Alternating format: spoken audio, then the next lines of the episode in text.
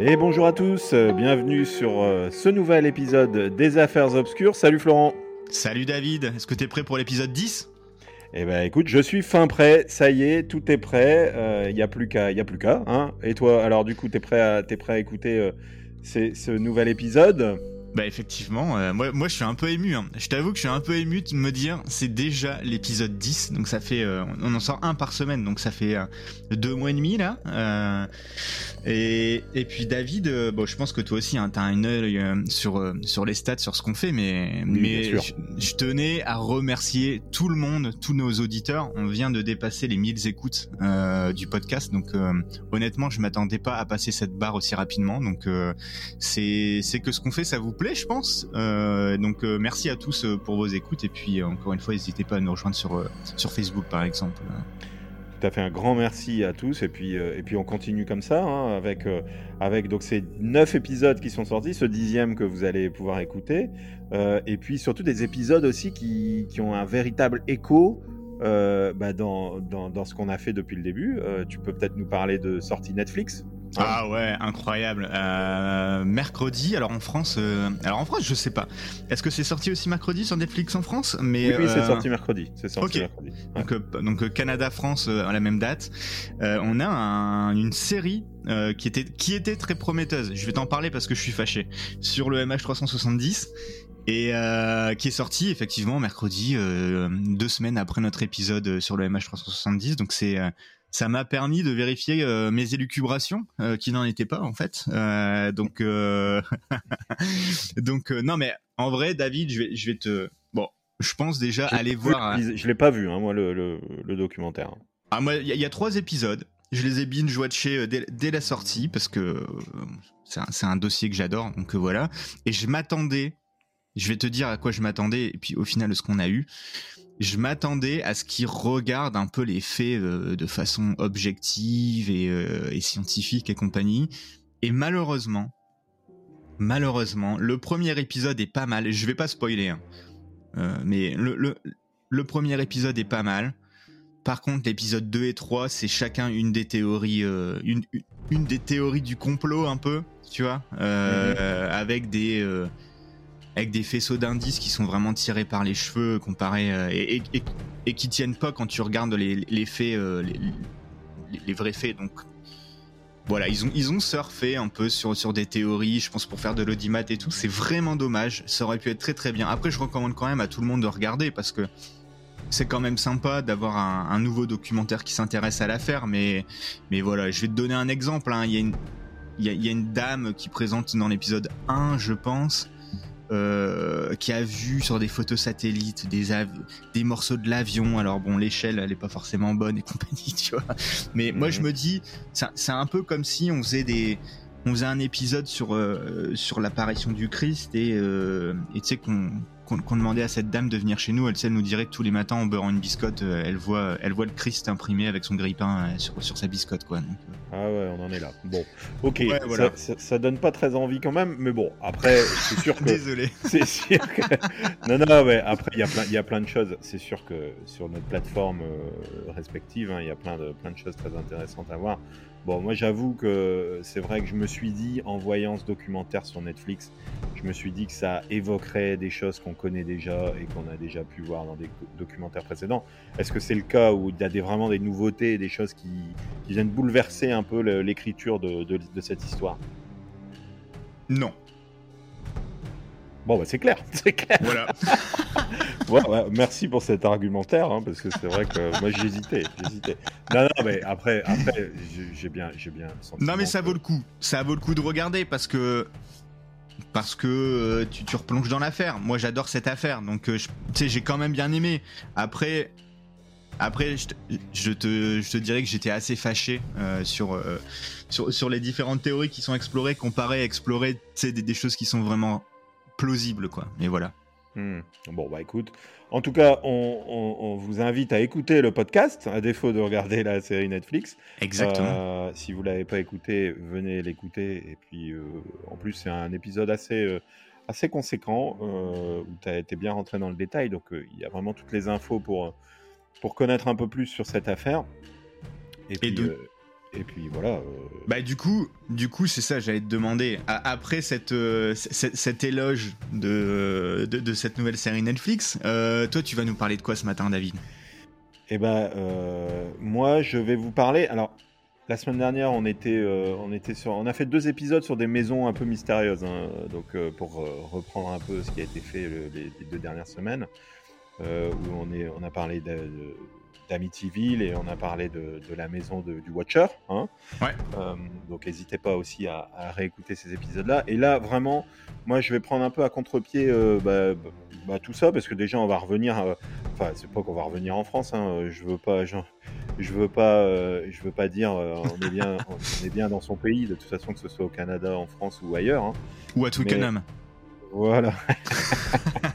allez, allez, c'est la petite pique, la petite pique pour nos amis anglais. Obligatoire. Euh, mais obligatoire, voilà. Et- mais du coup, on, on revient en France et puis on revient aussi à une époque euh, euh, qu'on n'a pas, euh, qu'on n'a pas encore explorée, puisque c'est une époque un peu plus, un peu plus lointaine.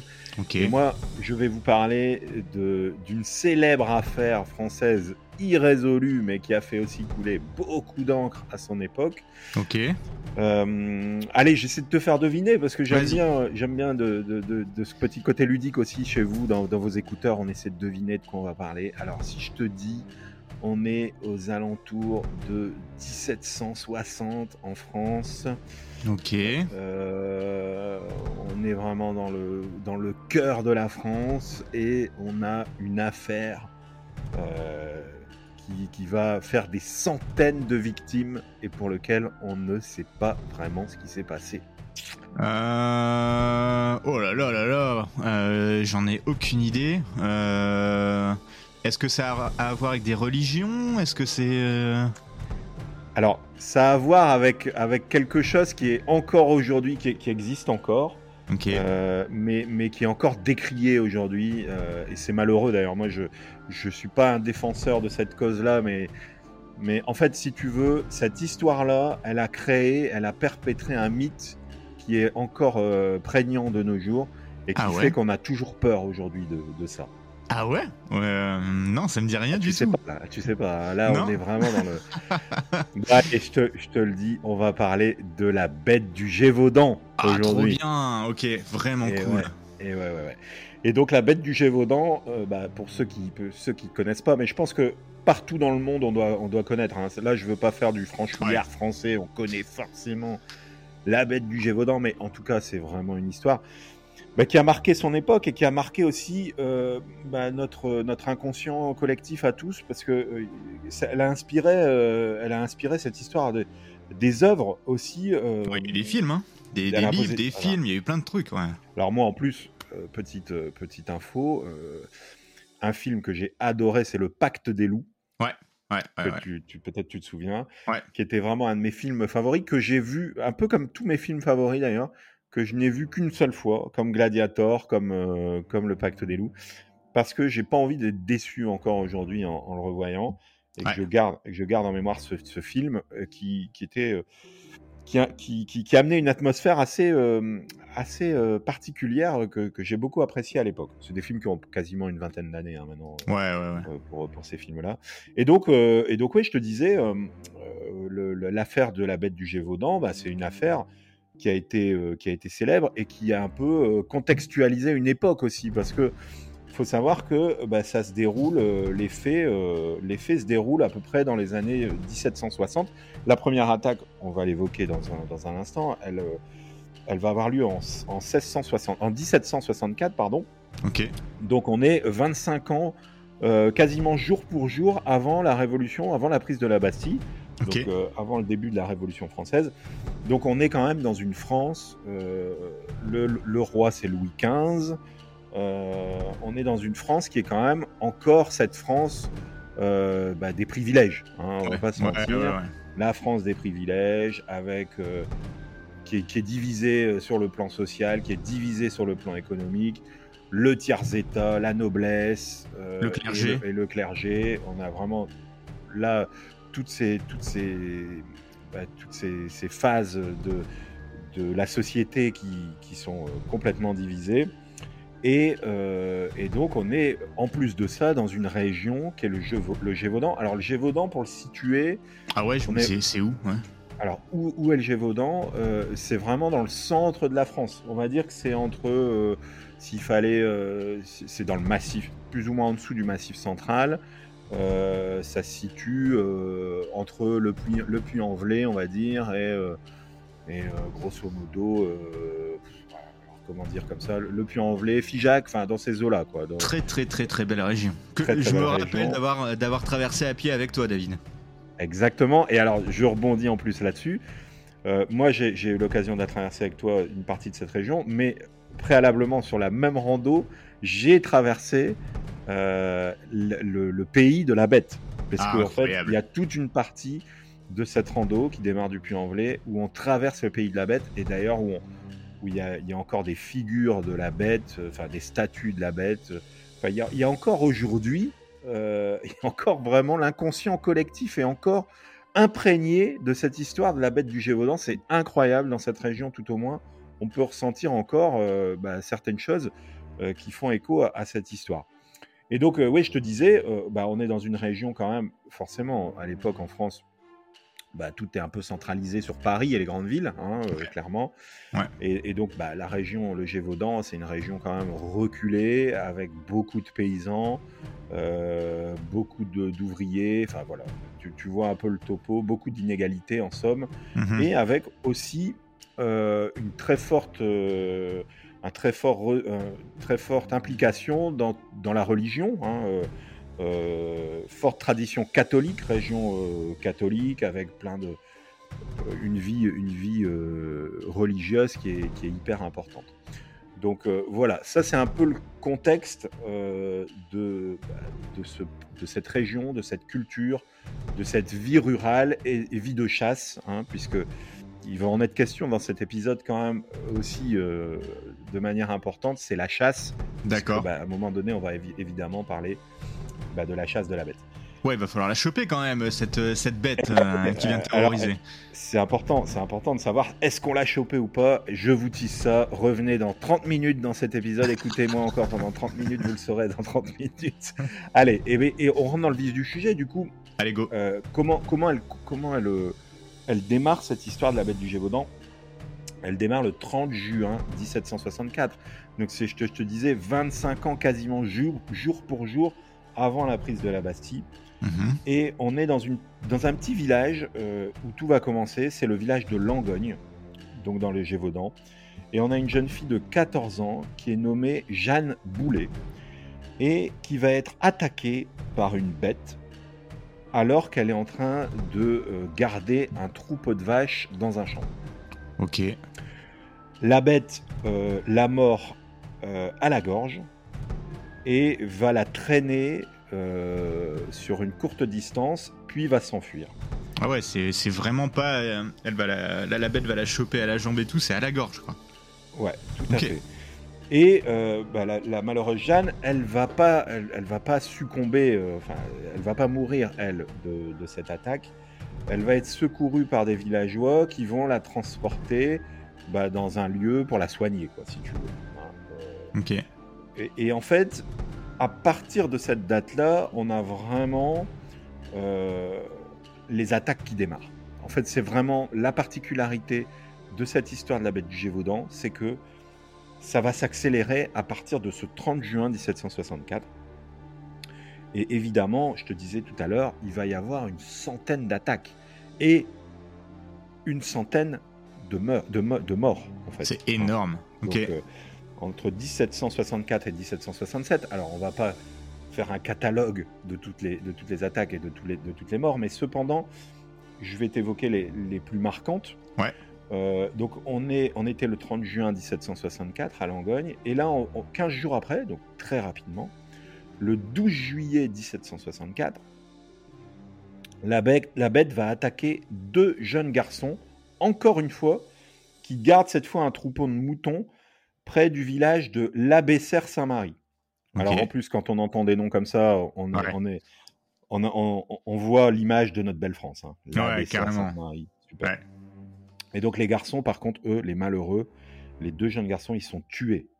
Et les corps des enfants sont retrouvés avec des morsures très profondes au niveau du cou et des jambes. D'accord. Donc on était le 12 juillet 1764. Un mois après. C'est incroyable de, de, dire, parce que à la limite qu'une bête vienne attaquer, euh, bon déjà un homme c'est ultra, euh, c'est quand même ultra euh, rare, je dirais, et voilà.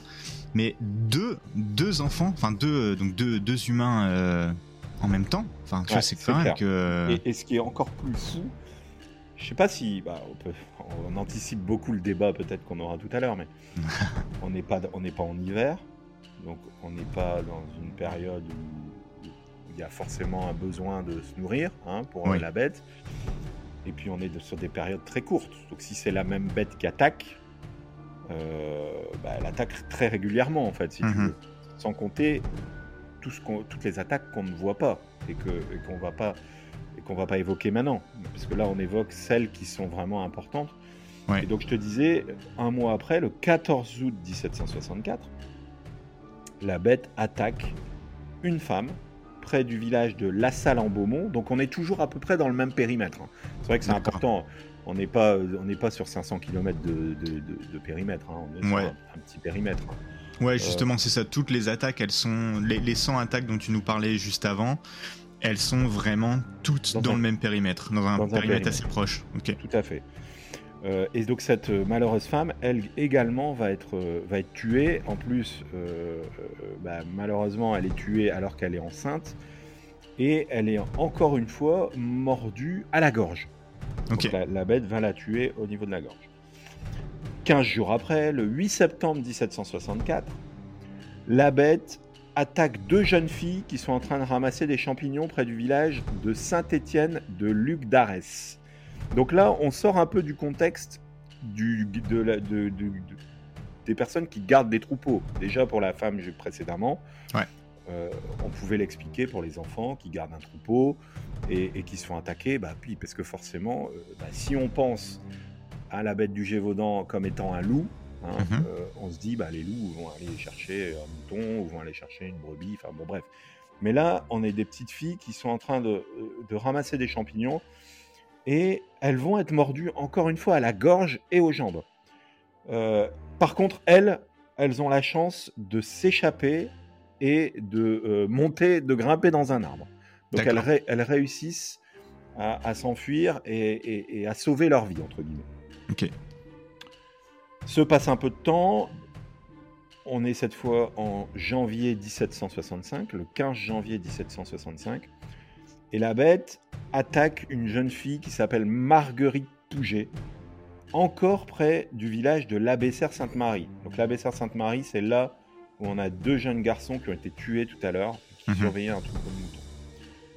Euh, là encore, la fille, elle est mordue à la gorge et à la poitrine, mais elle réussit à s'échapper et à se réfugier dans une grange.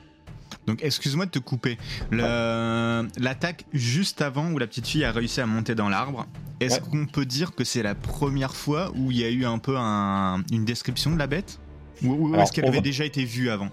On, on va y venir, de- de- de- juste après, tu verras, on va évoquer un peu comment la bête elle est perçue par les témoins. Parce que c'est vrai que c'est, c'est quelque chose d'important, euh, surtout pour l'époque, de savoir un peu, euh, de, de savoir qu'est-ce qui attaquait, euh, qu'est-ce qui attaquait bah, euh, toutes ces pauvres victimes. hein. Ouais. Parce que je, l'intitulé, il n'est pas anodin. Quand on parle de la bête du Gévaudan, on parle pas euh, du loup du Gévaudan. Oui. On parle pas de l'ours du Gévaudan. On parle de la bête du Gévaudan. Exact. Donc, déjà, rien que là, on a euh, un témoignage de notre passé qui vient nous dire bah, on n'était pas sûr de ce que c'était. Mais, Mhm. comme tu le verras, on va, on, on- on va dans cet épisode, on va, au, fur et à mesure de notre enquête, on va avoir des pistes hein, euh, sur, euh, sur ce que ça pouvait être. Parce que, comme vous le savez, on est dans les affaires obscures. Malheureusement, tout ça, ça prêtera à débat et vous pourrez en débattre vous-même parce qu'on n'aura pas de réponse définitive. Ben non, mais c'est c'est le jeu, hein. C'est le jeu, ma pauvre Lucette. On n'aura pas de réponse sur ce que c'était. Hein. Et c'est aussi la, la beauté de, de tout ça, c'est que chacun peut, peut du coup imaginer ou fantasmer des fois, ou alors peut-être euh, retrouver euh, et, résoudre des énigmes. Donc là, bah, cette jeune fille, euh, elle, elle réussit, euh, elle réussit à se réfugier dans une grange, donc en janvier 65.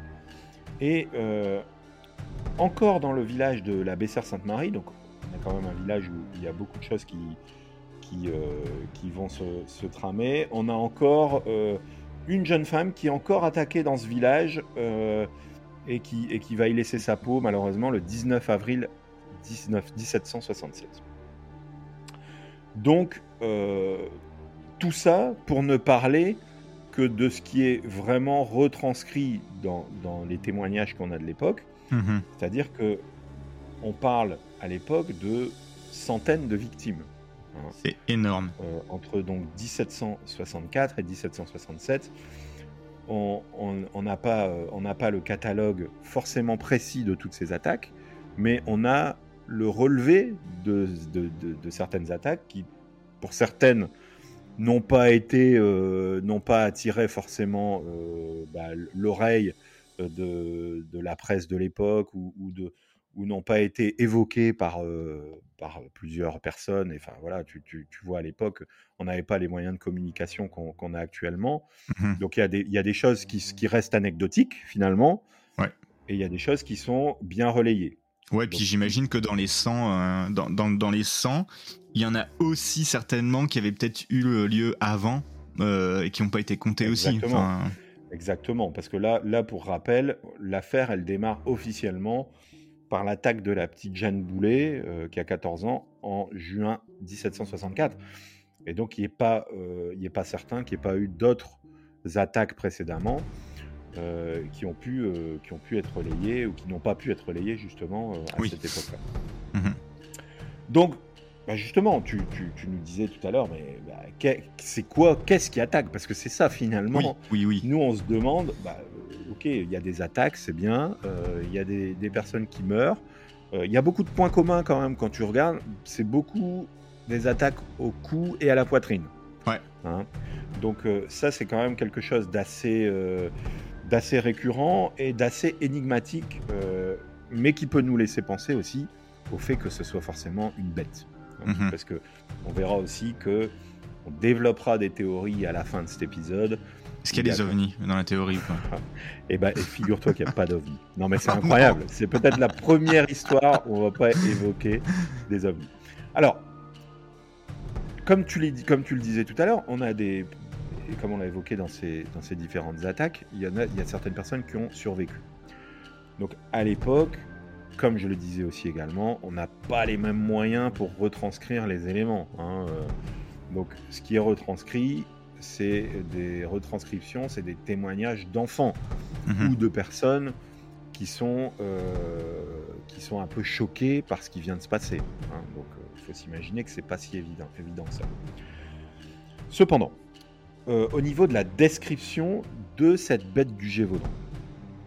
On a donc les témoins de l'époque qui nous parlent euh, et qui nous décrivent la bête comme un animal de la taille d'un loup. D'accord. Avec une fourrure rougeâtre, un corps musclé et une longue queue touffue.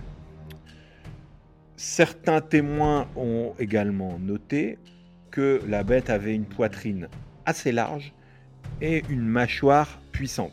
Forcément, vu les dégâts qu'elle a fait, il y a une mâchoire puissante, on imagine. Tandis que euh, d'autres personnes, d'autres témoins vont dire que la tête de la bête était euh, plutôt petite par rapport à son corps. Hmm. Les témoins euh, affirment également que la bête avait des dents acérées et des griffes impressionnantes. Moi, ce témoignage, en fait, il, est cette description, je trouve qu'elle est pas significative. En fait, je trouve qu'elle est déjà fantasmagorique. Tu vois la, fourrure rougeâtre, est-ce que c'est pas de la fourrure euh, rousse? Peut-être, oui, oui, je pense, je pense. Mais tu vois, je trouve que c'est déjà fantasmagorique. Forcément, on s'imagine que quelque chose qui vient te prendre au cou qui vient te tuer, bon, bah, on imagine que la bête, elle a des dents acérées, on imagine qu'elle a des griffes impressionnantes le contraire, le contraire m'eût étonné, tu vois, de dire, bah, c'est c'est c'est. Euh, c'est un cochon d'Inde. Tu sais, s'ils avaient décrit un cochon d'Inde, bon. voilà, c'est le, le, cochon d'Inde du Gévaudan. Non, on n'en est pas là. Mais, mais en fait, quand je veux dire que c'est fantasmagorique, c'est-à-dire que cette affaire, elle va se monter, elle va, se, elle va être, euh, elle, va se, elle va être montée euh, par de témoin en témoin, si tu veux. Elle va être montée en, alors j'allais dire montée en, pression, montée, montée par les uns et les autres, et, c'est un peu le, un peu l'anecdote qui va, qui va devenir réalité, la réalité qui devient anecdote, et puis. Ouais, c'est ça. les moyens de communication, c'est du bouche à oreille. Alors plus t'en parles, plus, euh, plus, plus, ça parle de ça passe de bouche à oreille, plus euh, chacun vient ajouter son petit détail, et puis à la fin, ça devient un truc euh, énorme. Là, on s'en est tenu au descriptif donc de, de, cette bête, et si on vient un peu évoquer son comportement parce qu'il y, a forcément aussi un comportement des personnes qui ont réussi, les enfants, les petites filles qui ont monté un arbre, la dame qui s'est échappée dans une grange, elles ont vu comment elle était, comment elle se comportait.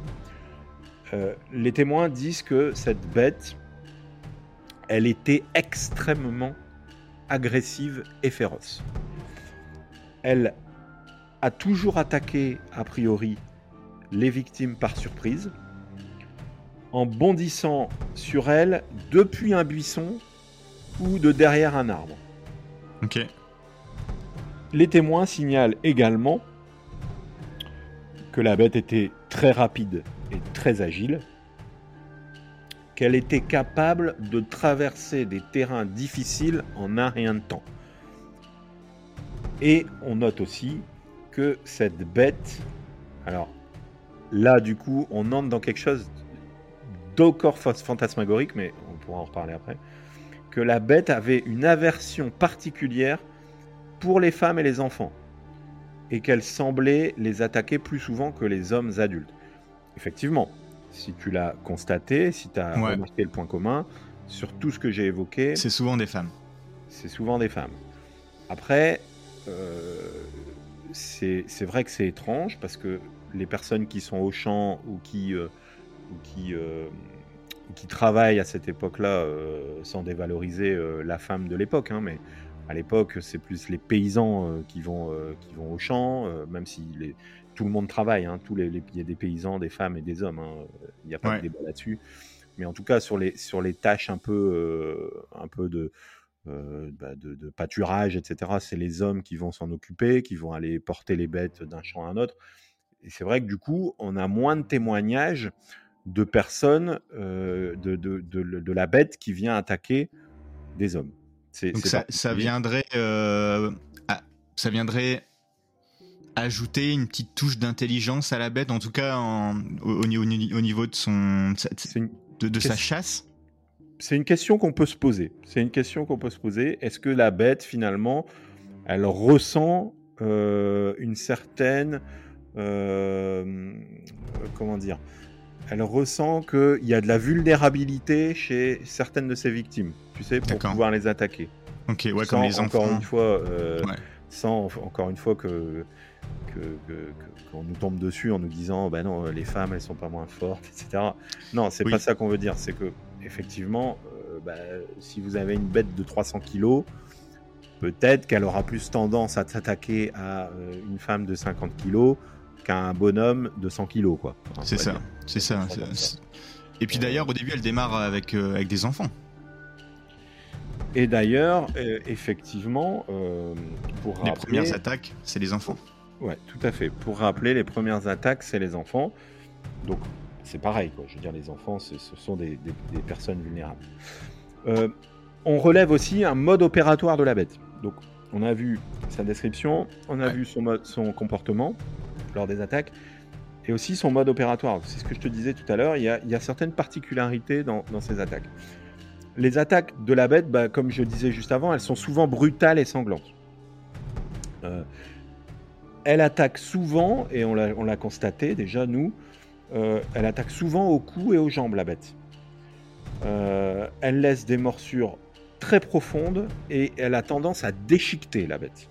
Ok les témoins signalent euh, que la bête, alors là ça c'est assez, ça c'est assez questionnant. Les témoins signalent que la bête tuait souvent ses victimes en les étranglant ou en leur brisant le cou. Ok. Ce qui pas vraiment le comportement d'un animal, en théorie. Non, j'aurais dit, hein. j'aurais dit peut-être d'un, tu sais, d'un chat, d'un lynx et compagnie. Tu sais, quand il chope, c'est plutôt par le cou. Enfin moi, j'ai toute mon expérience se repose autour de mon chat. Donc, oui, bah oui, tu mais vois, quand tu, tu le, monde sauvage est chez toi, donc. Euh. C'est ça, exactement. Le, le, félin de la maison, euh, quand euh, malheureusement je le vois des, des, fois choper des oiseaux ou des, ou des souris, et c'est par le coup, tu vois. Donc est-ce que par là ils étranglent pas Peut-être, peut-être, tout à fait. C'est une des possibilités. C'était mon commentaire très scientifique sur la chose. Non, mais, mais alors tu verras qu'il n'est pas, il est pas, il est pas, il est, il est pas bête en fait ton commentaire parce que euh, c'est, il me semble de mémoire, une des théories. Hein. On parle ah, d'un lynx, on parle d'un ah, lynx à l'époque. Euh, mais, euh, mais voilà, pour revenir du coup à, ce mode opératoire, les victimes de la bête, elles sont souvent retrouvées avec des, avec des blessures. En fait, c'est à chaque fois des personnes qui sont gravement blessées, hein, qui, qui ressortent de ces attaques. Donc, il faut relever que tous ces témoignages de l'époque ben, euh, ils ont été diffusés euh, dans les journaux de l'époque hein, mhm. euh, et les rapports de, de, l'époque. Et ils vont un peu bah, contribuer à, un peu cette, à ce mythe, à cette légende qui va se construire autour de l'attaque de la bête.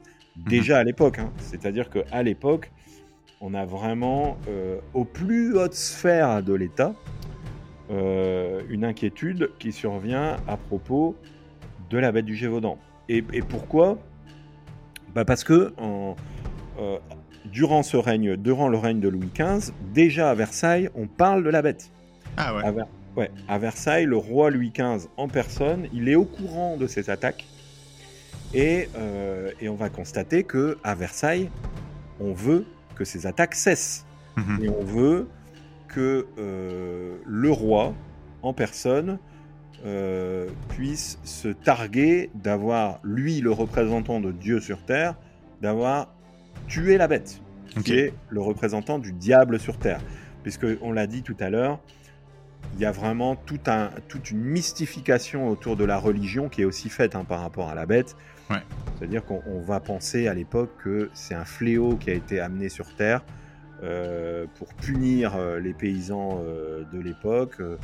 Et, du coup, bah, le, roi, qui est quand même le protecteur du peuple, bah, lui, il s'informe de cette affaire et il veut absolument aussi sauver la face sur le plan politique. Parce que, comme je te l'ai dit, on est sur quelque chose qui fait grand bruit dans le royaume de France de l'époque. Hein. Ouais, puis j'imagine qu'il y a dû y avoir tout, tout un tas de prières partout pour que tout ça, ça cesse et compagnie. Ah bah, tout à fait. Et tu le verras, et tu verras parce que il y a des petites anecdotes après euh, qui, viennent conforter ce que tu dis euh, par rapport à la religion.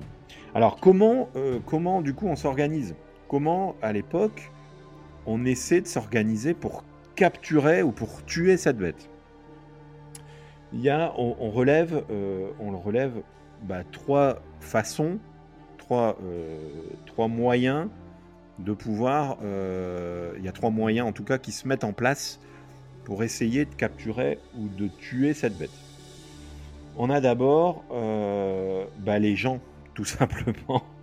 Les gens, donc on a, on a des vraies enquêtes civiles qui se font et qui mènent des enquêtes sur donc des, relais de, l'époque dans des villages, enfin des, personnes qui ont un peu de pouvoir dans certains villages qui vont mettre en place euh, des, recueils de témoignages en allant voir du coup bah, les témoins, les témoins des attaques, en essayant d'examiner bah, diverses preuves physiques sur les lieux de l'attaque et en, interrogeant les personnes qui ont vu la bête et en essayant, par le biais de dessinateurs ou par le biais de, toute autre personne, de, euh, euh, sur, de figer dans les mémoires un peu euh, ce que représente euh, bah, ce, fléau qui, intervient dans, la région.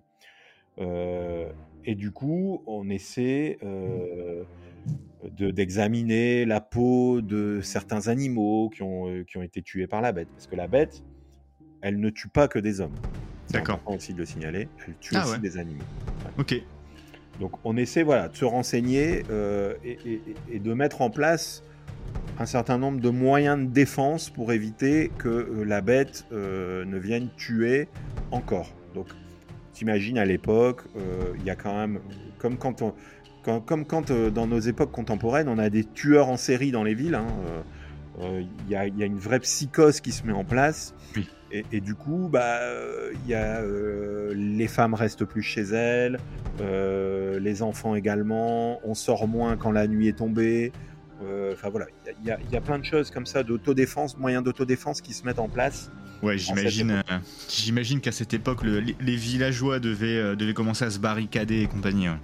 Ouais, voilà, c'est ça. C'est, chacun, chacun met en place sa propre défense. Mais, mais ce qui plaît pas forcément, du coup, euh, bah, à l'autorité suprême, ça. Parce que du coup, on n'a pas envie, comme je te le disais il y a quelques minutes, on est dans le royaume de France, le roi est le roi de France, donc aucun territoire ne doit être laissé au hasard de son pouvoir.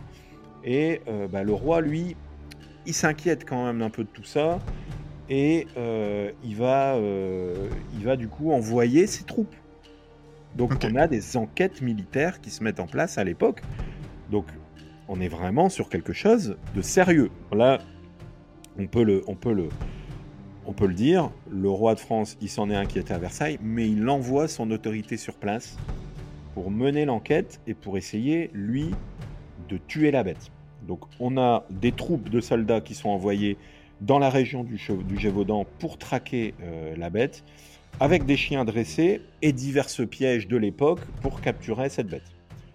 Euh, on a aussi à l'époque des soldats qui patrouillent sur les routes et les sentiers de la région, afin d'essayer d'intercepter la bête en fuite.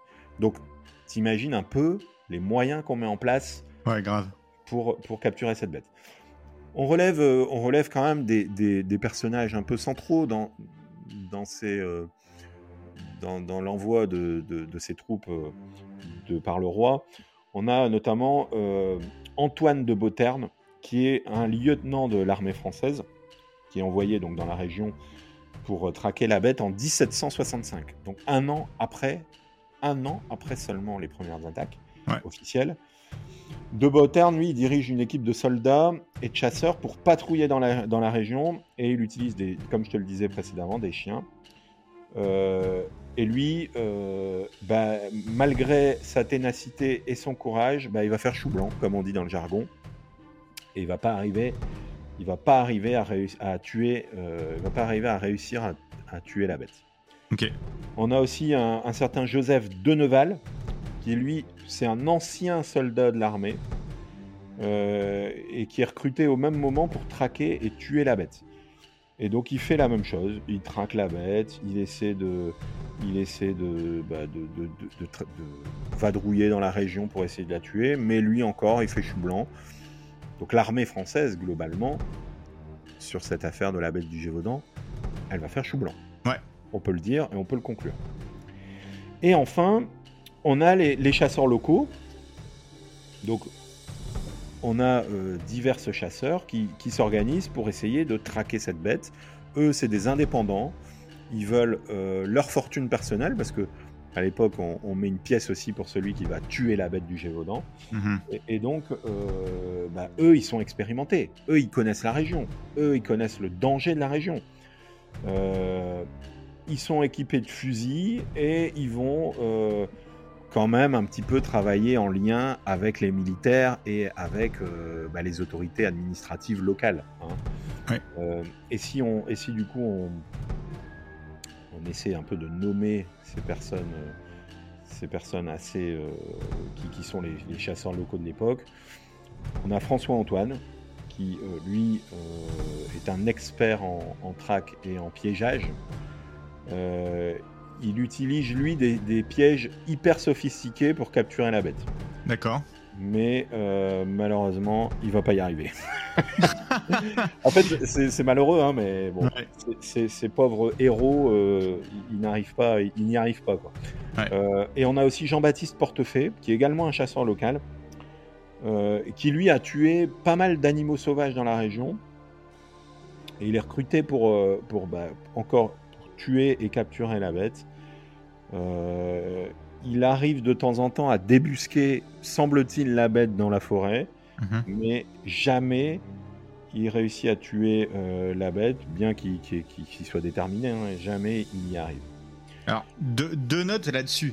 Moi, la, la première, ça veut quand même dire que la bête, elle est intelligente, parce qu'elle se laisse pas berner facilement, elle se laisse pas euh, tra- trapper, si on, je sais pas si on peut dire ça, mais facilement, elle tombe pas dans les pièges et compagnie.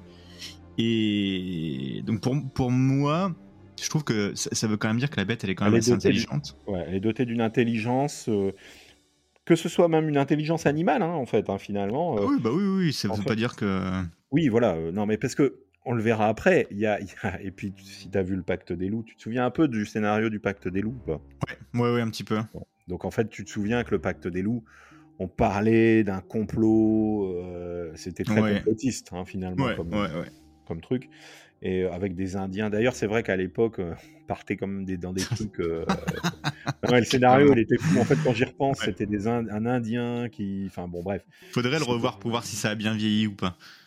Ouais, c'est pour ça peut-être que j'ai plus envie de le revoir maintenant, parce que ça me ferait peur, je pense. Donc, je, re- je reviens du coup à ça, comme tu dis, on a, on a une bête intelligente, parce qu'elle a réussi à, euh, à faire fuir euh, et, à, et à perdre la piste bah, de- des chasseurs, hein, et, et plus que des chasseurs, des nombreux barrages que font les soldats euh, de, de l'époque qui sont présents sur place. Ouais. Et, et donc, malgré tous ces efforts, bah, il n'y a personne qui arrive pendant plusieurs années à, à, à capturer cette bête. Il y a plein de, fautes- plein de fausses pistes qui sont suivies, des rumeurs. En fait, tout ça, ça s'entremêle et tout ça, ça complique aussi beaucoup le travail des personnes qui cherchent la bête. C'est-à-dire Ah, y a ça doit pas être facile, ouais.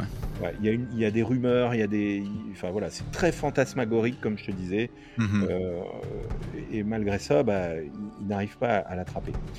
Mais quand même, mais quand même. On est cette fois en juin 1767, trois ans après l'attaque de la petite Jeanne Boulet. Et on a un dénommé Jean Chastel qui, euh, bah, qui va réussir à tuer ce qui prétend être la bête. Euh, il donc, ce, ce Jean Chastel, euh, c'est lui le, le ca- celui qui capture et qui tue la bête.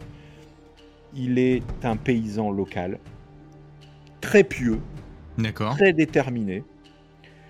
Et d'ailleurs, c'est, c'est- ça fait rebond à ce que tu disais tout à l'heure. euh, selon la légende, parce que là on est dans l'ordre de la légende, euh, Chastel aurait utilisé une balle en argent bénie par un prêtre local pour tuer la bête. Ok. Et ça, et ça devait pas courir les rues à l'époque? Non, ça devait pas courir les rues. Mhm. Donc c'est pour ça que ça peut être légendaire aussi. Euh, Chastel, c'est devenu le héros, en fait. Ouais. En, quelque, en quelque sorte, euh, lui, il a réussi à, euh, bah, il a réussi à tuer cette fameuse bête. Mais est-ce que, c'est surtout la question que, qu'on, qu'on se pose, était-ce vraiment la bête? Ça, c'est la première question. Et ben, il semble, il semble que oui, parce que derrière, il y a moins d'attaques. Ah ouais. Mais Bah, mais il y en a encore ou pas? Tu, tu dis moins, non, ça veut dire qu'il y y y y a- on, peut, on peut presque dire il n'y a plus d'attaques. plus. Ok, d'accord. Mais attention, on est en 1767. On a le roi qui a envoyé les troupes. On a des moyens considérables qui ont été mis en œuvre pour capturer et attraper la bête. Et on a Jean Chastel, un- quelqu'un qui est connu dans toute la région, qui tue cette bête, qui prétend l'avoir tuée. Et on vient prendre la dépouille de la bête et on vient la ramener à Versailles. Ok. Il y a des taxidermistes qui, qui viennent l'empailler et la bête est ramenée à Versailles. Et, et quelque part, on peut aussi se dire, est-ce que finalement le message politique, sans rentrer dans le complot, etc., mais à l'époque, est-ce que le message politique était pas, était pas, c'était forcément celui-là qu'il fallait? C'était il faut tuer la bête, il Oui. faut l'amener à Paris, il faut la montrer. Et en plus de la montrer, il faut montrer que c'était un loup, parce que c'est bien un loup dont on parle. Mhm. Donc voilà, ça, on peut refermer un petit peu cette parenthèse-là, mais donc en ce, en ce jour de juin 1776, 7, pardon, on peut dire que finalement, bah, l'histoire de la bête du Gévaudan s'arrête là. D'accord.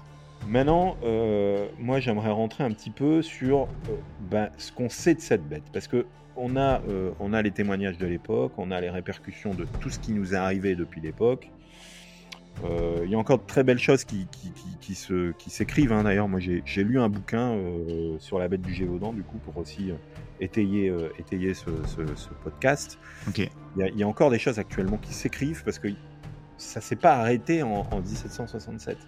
Et pour preuve, en 2009, on, a, on s'est dit, bah tiens, attendez, on a, semble-t-il, des restes de cette bête qui a été ramenée. Ah ouais? Bah, en tout cas, il, nous reste, euh, il nous reste euh, des éléments qui ont été conservés dans un musée. Ok. Euh, on va essayer bah, de les analyser et de voir si l'analyse ADN, elle donne quelque chose. Ouais. Donc en, en, 2009, il y a un groupe de scientifiques français qui analyse donc les os du loup qui était présumé être la bête. Donc ce loup qui a été amené à Versailles. Et euh, les, résultats viennent montrer euh, que, bah, en fait, l'animal, c'était simplement un loup commun. Ok, ouais, c'est un loup, quoi. Mais qui présentait certaines anomalies génétiques. Et ah notamment une mâchoire plus large et des dents plus longues que la normale. Hmm. Ça, c'est une première étude. On a aussi des chercheurs, des comportementalistes qui sont un peu penchés, des comportementalistes actuels, qui se sont penchés un petit peu sur euh, ce comportement de la bête euh, et qui ont essayé de comprendre les raisons de ces attaques. Et donc notamment en 2001, on a un groupe de scientifiques qui a mené une étude sur les prédateurs sauvages dans cette région du Gévaudan et qui ont essayé d'analyser un peu les modes d'attaque si tu veux, mmh des animaux dans cette région, hein, tels que les loups et ours. Euh, ils ont montré que les attaques de la bête de l'époque, elles étaient cohérentes avec les modèles de comportement du loup de cette région. Et que la bête de l'époque était sans doute probablement un loup ou une hybride de loup. Et donc quand on parle d'une hybride de loup, souvent, ce qui est, ce qui est remonté, c'est que le loup avait croisé avec un chien. D'accord, ok. Tu vois, souvent, c'était, c'est ce qui est, ce qui est remonté. Mais on va parler après des, théories, hein, t'imagines ouais, Là, on est encore dans la phase, on est encore dans la phase de recherche. Et on a aussi évidemment des équipes qui ont essayé de reconstruire, euh, de faire du, du modélisme, du modèle 3D de cette bête et en 2012, on a des chercheurs qui ont utilisé bah, les données anatomiques de l'époque et les, mhm. descriptions de l'époque pour faire une description de la bête, donc avec tout ce qu'on a dit précédemment. Euh, et ça a été présenté d'ailleurs euh, au musée de, chasse et de la, de la, chasse et de la nature à Paris. Et ça a permis euh, aux visiteurs de mieux comprendre la nature de la bête et son apparence physique, qui était somme toute a priori plus ou moins celle qui a été évoquée dans, ce que j'ai dit tout à l'heure, la description. Donc, euh, un, loup un peu roussi, euh, un peu costaud, etc. Ouais, c'est un. Globalement, là, ce que tu nous dis, c'est que, au, vu des restes qu'on a, au final, ce serait un gros loup, quoi. Un loup plus gros que la, euh, qu'à l'ordinaire, mais mais voilà, c'est pas non plus une bête, une, une, bête qu'on connaît pas, quoi. Au final, effectivement, on, on peut se dire ça mais on peut aussi, euh, on peut aussi se dire qu'il y a des choses qui peuvent interroger. Euh, et les points d'interrogation, c'est notamment, comme tu le disais tout à l'heure, l'intelligence euh, qui est remarquable, qui est notable mhm. de la bête. On a une bête qui s'attaque à, à, des, à des personnes plus vulnérables. On a une bête, une bête qui a un mode opératoire, qui a un modus operandi, ce qui est quand même pas très commun, parce que général, les bêtes, euh, elles, prennent pas le temps de, faire la même chose qu'elles ont fait précédemment. Euh, et puis, on a des bêtes, une bête qui attaque aussi par surprise. Donc, euh, en fait, finalement, les gens qui la voient, ils la voient sans la voir. Quoi. Tu vois, c'est un peu, c'est un peu toujours, c'est toujours furtif, ou alors, ou alors les descriptions, elles sont, elles sont pas hyper détaillées. Enfin bref, du coup. et puis aussi, ce qui colle pas avec le loup, euh, pour moi, hein, c'est que un loup normalement ça attaque en meute, non? Ouais. C'est pas solitaire. Et ça, c'est ça, c'est très important que tu le signales. Les loups sont en meute. Ouais.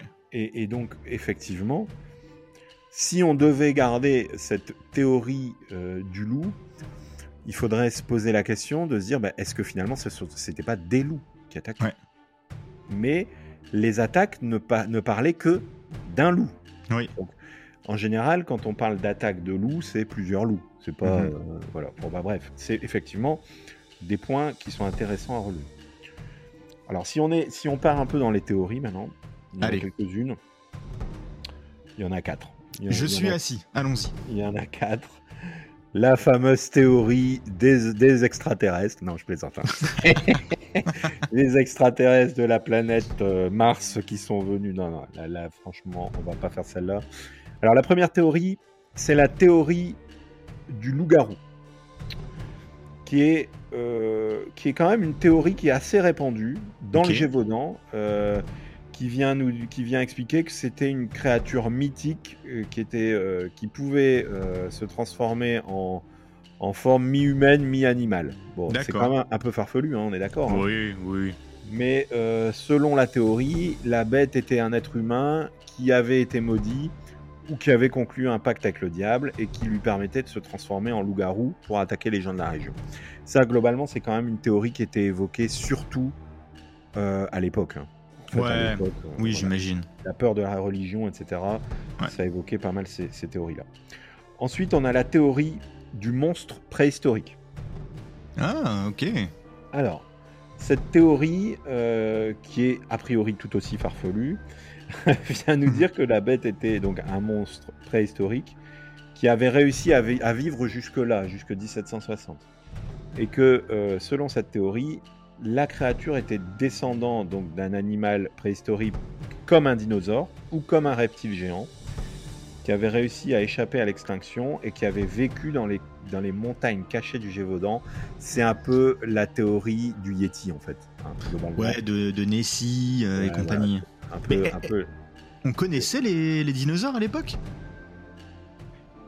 Alors, bonne question. Alors ça, ça, franchement, c'est- c'est c'est- c'est presque la question de à quelle, à quelle hauteur peut voler une mouche, quoi. Tu vois Ouais, exactement. ouais. Euh, c'est- Alors là, franchement, je suis pas certain. Mais moi, je me dis qu'on connaissait quand même les dinosaures.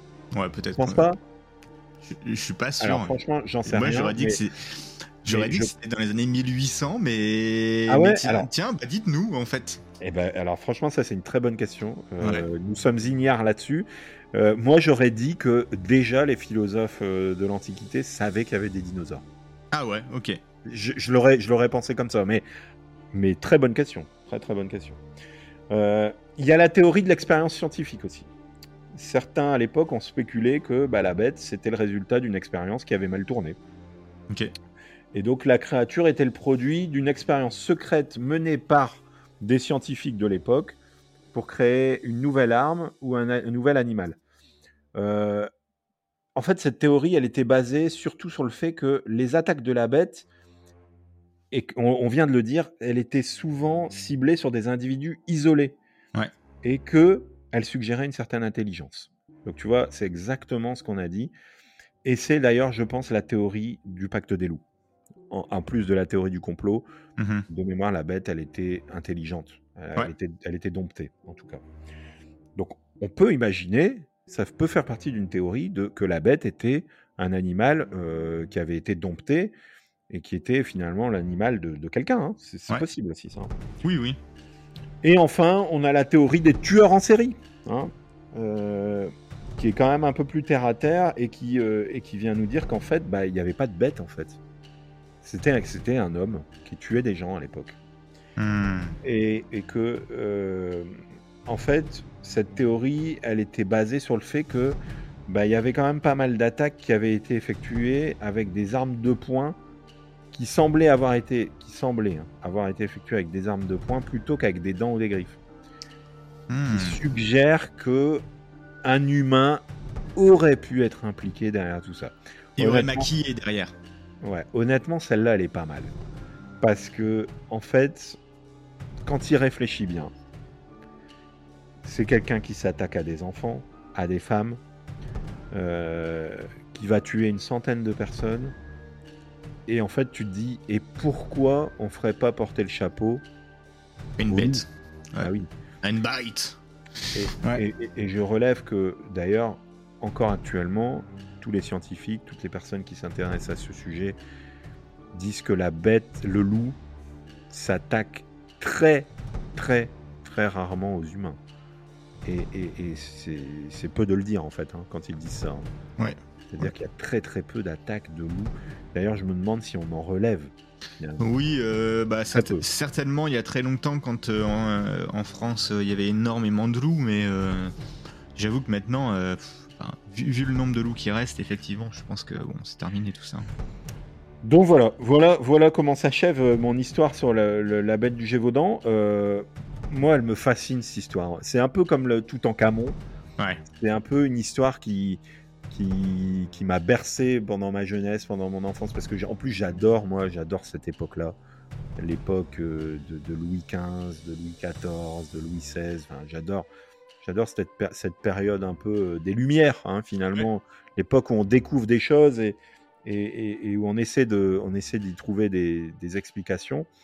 Et là, on est vraiment, on est vraiment sur une histoire qui, qui, est, qui est qui est vraiment digne de nos affaires obscures parce que on peut pas dire à la fin si c'était vraiment un loup. En tout cas, basiquement, on pourrait dire oui, c'était un loup. Il y a quelqu'un qui a tué un loup, qui l'a ramené. Mais oui, mais je pense que c'était plus complexe que ça à l'époque. Est-ce que ça a continué après? Enfin, Est-ce qu'il y a eu d'autres attaques après au final Il n'y a, pas eu d'autres attaques qui ont été relevées après. Mais, comme, je te le disais, est-ce que c'était pas l'histoire qu'on voulait écrire? Oui, voilà, peut-être aussi. Tu vois en fait, ce qui serait intéressant de voir ou de savoir, c'est, je sais pas si c'est faisable, mais je pense que ça a été déjà fait. C'est pas nous qui allons euh, donner des idées à les scientifiques, mais, mais en tout cas, ce qui serait intéressant de savoir, c'est est-ce que derrière il y a eu d'autres témoignages de personnes qui ont été blessées ou tuées, mais qui ont été peut-être pas relais, peut-être pas euh, retranscrits dans des dans des documents officiels finalement? Ouais. Tu vois, ça serait euh, finalement une arrière, hein, parce que peut-être maintenant on est sur les arrière, arrière, arrière grands-parents de quelqu'un qui pourrait dire bah oui moi, enfin bon, je pense que ça serait trop compliqué, trop loin, trop lointain, mais on serait sur du relais de, d'une histoire euh, finalement euh, qui serait dite à l'oral. Donc euh, voilà. En tout cas, en tout cas, je sais pas, qu'est-ce que t'en, qu'est-ce que t'en penses toi du coup? Alors moi, outre la théorie des ovnis, la, je vais, je vais te dire que je pourrais croire à deux trucs. Ouais. La, première chose, c'est peut-être effectivement un loup qui a une mutation génétique euh, pas faite par l'homme, hein, mais en gros un loup un peu euh, un peu différent des autres, qui pourquoi pas est désinhibé de de sa condition, je vais pas dire de sa condition de loup, c'est un peu bizarre de dire ça, mais c'est de, de, sa vie en meute et compagnie, puis qui va s'attaquer à des à, l'homme. Mm-hmm. Bon, pourquoi pas mais je pense pas que je pense pas que c'est celle que je privilégie, que je privilégierais. C'est plus celle euh, effectivement euh, de je te dirais d'une association entre l'homme et une bête quoi, euh, où euh, t'as un tueur en série qui, qui Bon voilà, qui maquille ses crimes en, se faisant soit passer pour un loup, soit euh, en, euh, en utilisant un loup, je, je sais pas, mais, mais ouais, ça, ça, me paraît trop gros pour être juste une bête comme ça qui vient terroriser un, un endroit et puis, et, puis voilà. Je me pose juste la question, euh, dans toutes les chasses un peu au loup qu'il y a eu et compagnie, on, tu sais, t'as souvent dit, et puis on voit souvent que effectivement la bête, elle a été vue, mais on n'a pas réussi à la voir et compagnie. Euh, bon, effectivement, ça veut dire qu'on n'a pas vu d'homme aussi derrière, ou de, donc tu sais, voilà, c'est ça qui, euh, euh, c'est ça qui me, qui me chiffonne un peu, mais oui, je pense plus quand même, en restant terre à terre, que ça doit être un coup d'un criminel en fait, qui, qui maquille. C'est plus ce que je vois, mais je suis d'accord avec toi. L'histoire, elle est incroyable parce que, bah, parce que t'as une bête comme ça qui, qui, comment dire, qui terrorise euh, toute une partie de la France jusqu'à ce que le roi envoie des, gens et compagnie. Je veux dire, c'est quand même, euh, c'est quand même dingue. Ouais, mais ce qui est fou quand même, quand tu, quand tu te penches un peu euh, sur, sur ce qui s'est passé du coup, c'est que le roi va envoyer des troupes un an après les attaques. c'est rapide pour l'époque, pour moi. Je pense que les renseignements de l'époque, je pense que, je pense que finalement, je sais pas comment ça, ça a pu, mais ils, doivent savoir en fait ce qui s'est passé réellement. Est-ce qu'on a dit au roi c'est c'est un loup et voilà, mais tu vois c'est hyper rapide quand même. Alors je pense qu'on avait peur quand même. Je pense que ce qui est ce qui est aussi important de, de, de, de relever, c'est que à l'époque il y avait une il y avait la peur du divin et elle était omniprésente au quotidien la peur du divin. Et donc on peut imaginer qu'effectivement le roi ayant peur de l'arrivée d'un d'une bête sur Terre, il a peur et il envoie, il envoie quelque chose, quoi, tu vois. Euh, mais on peut aussi se dire à l'époque, euh, est-ce qu'on n'a pas quelqu'un qui vient, euh, qui, qui, qui, tue, qui tue et qui, qui s'en prend uniquement à des femmes et des enfants, on l'a dit tout à l'heure, donc pas à des personnes peut-être de son, de sa qualité, peut-être pas si c'était un homme hein, d'ailleurs. mais du coup, il y, y, a moi en tout cas, après avoir euh, fait cet épisode, je me suis dit, elle est pas si bête l'histoire du tueur en série parce que on sait pas, tu vois, on sait pas comment on a maquillé, on pourrait maquiller derrière. Enfin, on est en 1760, donc euh, pourrait dire bah oui c'était quelqu'un qui, tuait donc on a dit que c'était un loup et donc bon bah, c'est ça. Je pense que les gens étaient pas débiles mais en même temps il n'y avait pas toutes les connaissances scientifiques et compagnie donc euh, je pense que c'était peut-être facile à maquiller quand même et euh, deux, questions tiens euh, une une que tu as déjà répondu donc en fait au final c'est pas vraiment une question mais c'est que effectivement encore aujourd'hui moi ma question que ça allait être est-ce qu'encore aujourd'hui on cherche tu me dis que oui il y, a toujours des recherches aujourd'hui on cherche encore et la deuxième c'est si on va là-bas euh, dans, dans, le Gévaudan, donc dans, le, dans le Languedoc, je pense. Est-ce que pas vraiment dans le Languedoc hein. Non, pas du, pas du tout. Non, dans le Massif Central, c'est plus le Gévaudan. Ok, ok. bah, est-ce que justement là-bas, est-ce que t'as il y a des traces? Est-ce que est-ce qu'il y a des statues, des, des places qui portent des noms Enfin, tu vois, est-ce que tu peux te balader là-bas et puis retracer un peu l'histoire? moi, je me souviens, allez, je raconte une histoire un peu perso, mais donc quand je faisais la randonnée de Compostelle, hein, pour laquelle j'ai fait une, partie avec toi, je me souviens donc euh, d'avoir euh, de m'être arrêté euh, dans un village qui s'appelait, si je, si je ne m'abuse, hein, il faut vraiment, j'espère que je ne dis pas de bêtises, mais qui s'appelait Sauge, et pour lequel il y avait une grande statue de la bête du Gévaudan. D'ailleurs, si je peux, et si je la retrouve, allez, c'est celle-là qu'on mettra sur les réseaux. C'est moi qui avais fait la photo. Euh, mais en fait, je me souviens d'avoir pris en photo une statue d'une bête du, Gévaudan fait en fer forgé et qui trônait, euh, qui trônait dans un village. Hein. Euh, donc, comme je te disais, comme je disais en préambule de cet épisode, il y a encore, il y a encore une certaine atmosphère. Alors plus maintenant, hein, on va pas dire que les gens ont encore peur qu'il y ait une bête, mais en tout cas, c'est encore omniprésent dans la région. Cette histoire de la bête, elle est encore omniprésente. C'est vraiment cool. Ça, donne envie d'y aller. Voilà. Donc tu vois, tu sais que tu sais ce qu'il te reste à faire. C'est une super euh, super rando entre Le Puy et, et, je ne sais plus quelle ville, mais en, tout cas. Euh, en tout cas, ouais, il existe encore des choses. Mais après, le périmètre, comme je dis aussi, hein, le périmètre, il était quand même, il n'était pas, euh, il n'était pas gigantesque, mais il était quand même important. Oui. Il y a eu beaucoup de choses qui se sont passées dans les mêmes villages. Ça se passe à l'échelle de la région, un peu. Voilà, ça se passe à l'échelle d'une, de, on va dire peut-être d'un département. Ouais, ouais, ouais. Euh, donc, euh, ouais, ouais, il y a encore, il y a encore des vestiges, en tout cas, de euh, l'inconscient collectif, des vestiges de l'époque. Je ne pense pas, mais il reste certaines choses. D'accord. Je ne sais pas d'ailleurs s'il y a encore des loups dans le Gévaudan. Ça peut être une question aussi qu'on peut se poser et qu'on peut poser à nos auditeurs. Mais, euh, mais en tout cas, voilà. Bah écoute, j'espère que, j'espère que, votre, que cette histoire vous aura plu, en tout cas, et qu'elle, qu'elle vous prêtera à des débats infinis Hein, ouais, Moi, ça m'a beaucoup plu. David, je, te le cacherai pas, ça m'a beaucoup plu. Je m'attendais pas du tout à cette histoire euh, ce matin, mais euh, parce bah, que pour être tout à fait honnête, je me rappelais plus du tout de ce que tu m'avais dit la semaine dernière. sur, euh, donc, mais je m'attendais pas du tout à ça. je me souviens que j'avais dit, je me souviens que c'était quand même en rapport avec cette histoire, mais, mais ouais, bah écoute, en tout cas, merci de, votre écoute à tous. Un épisode qui dure un peu plus long aussi, un peu plus longtemps aussi aujourd'hui. Eh oui. Mais, mais bon, ouais écoutez, on essaiera de, essaiera de calibrer quand même. Hein. On va pas faire des épisodes de 3 heures, mais, mais aux alentours d'une heure, c'est pas mal. Hein. Vous êtes dans les transports, vous êtes à votre boulot, vous êtes en train de cuisiner. Eh ben, vous écoutez le podcast des affaires obscures. Euh, c'est ça. intéressant. N'hésitez pas à nous suivre sur nos réseaux, les réseaux Florent, du coup. Exactement, Facebook, Discord, comme on l'a dit tout à l'heure. Donc, euh, n'hésitez pas à venir nous voir euh, sur sur les réseaux et puis de nous donner des, des, petites idées si vous avez des choses qui vous intéressent, de nous faire un, un petit feedback sur ce que vous pensez et compagnie, nous donner vos théories. On, on, va lire tout ça. Super. Encore un grand merci pour tous ceux qui nous suivent parce que vous êtes de plus, en plus nombreux. On voit les chiffres là, je vois les chiffres encore aujourd'hui qui s'affichent. Euh, euh, c'est encore, euh, incroyable. on essaie encore de passer d'autres paliers, donc n'hésitez pas à vous abonner sur podcast, Apple Podcast, sur Spotify, sur Deezer, sur tous les Google Podcasts. c'est ça. Et puis sur YouTube, hein, parce que euh, on le dit pas assez souvent, mais mais tu gères aussi notre euh, notre page, notre chaîne YouTube, et donc tu postes aussi les podcasts en vidéo. Euh, pas sur sur YouTube. Effectivement, ils sont postés une semaine après la diffusion sur les réseaux podcasts traditionnels.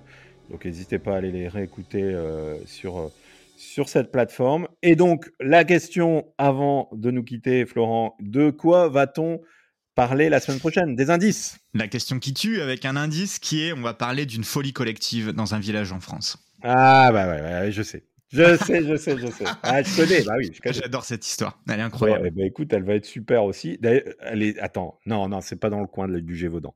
J'étais en train de. Non, non. Bah, c'est pas si loin. pas très loin. Mais, mais, voilà, c'est ça. on donne trop d'indices. Ouais, on donne trop d'indices. ok, bah écoute, en tout cas, j'ai hâte d'entendre cette histoire. Et nous vous souhaitons à tous une bonne semaine à l'écoute des affaires obscures et puis on vous dit à bientôt pour le prochain épisode. Salut à Florent. Très bientôt. Salut David. Bonne semaine à tous.